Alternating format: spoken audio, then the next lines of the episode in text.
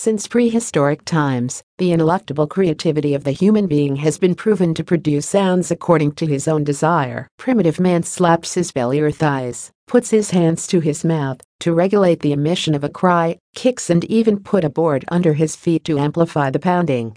Likewise, he creates sound instruments with stones, shells, logs, reeds, and bones in order to externalize his emotions through the musical manifestations of those tools.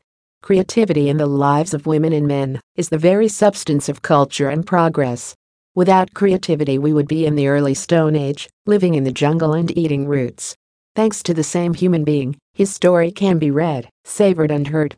It is read in encyclopedias or literary novels, it is savored in the typical dishes of every corner of the world, and it is heard through the preserved traditions that still sound today. This last characteristic reflects the great presence of sound on earth.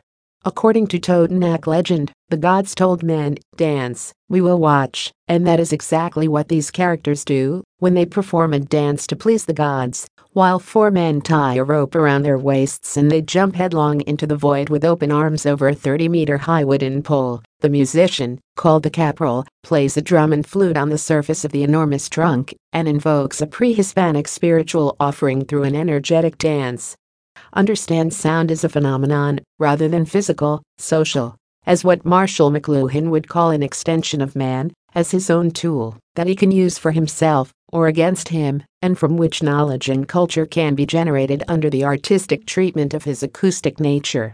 Here is a brief but pertinent description of sound in its physical sense.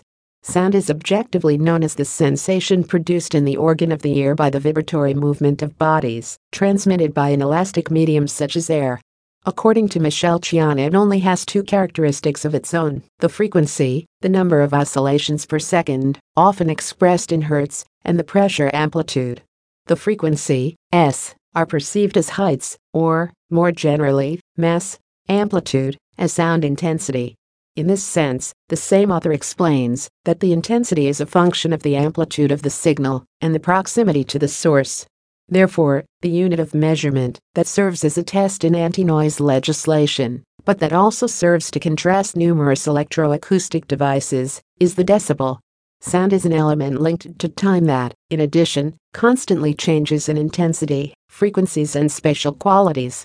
Therefore, it cannot be defined as a stable phenomenon on the variability of sound, Carlos Galindo, Director of Scientific Communication of the National Commission for the Knowledge and Use of Biodiversity, CONABIO, explains its classification according to time and space. Geophony, sounds produced by the non living environment, wind, eruptions, fire, water, thought, streams, waterfalls, mountains, etc. Biophony, sounds of living organisms such as plants, amphibians, birds, mammals, and some reptiles and insects. Anthropophony, series of sounds of human activities such as motors, factories, electrical appliances, etc. In this context, the three sound layers on the face of the earth undergo constant change as various natural phenomena occur in what Galindo refers to as the soundscape. The author describes it as follows Sounds in time, the sound is modified by the day and night cycles. The activities of organisms are dictated by these day and night cycles. The lunar cycles, full moon implies greater visibility, and therefore has consequences on organisms. The seasons of the year regulate the activity of migratory birds and the reproduction of organisms.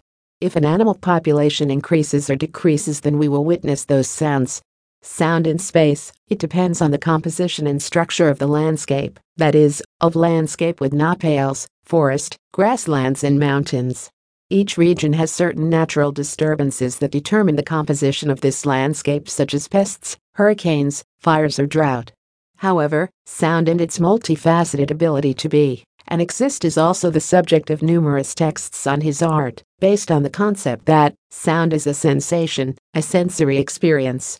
Chion, 1999, and not just a phenomenon with space-time characteristics.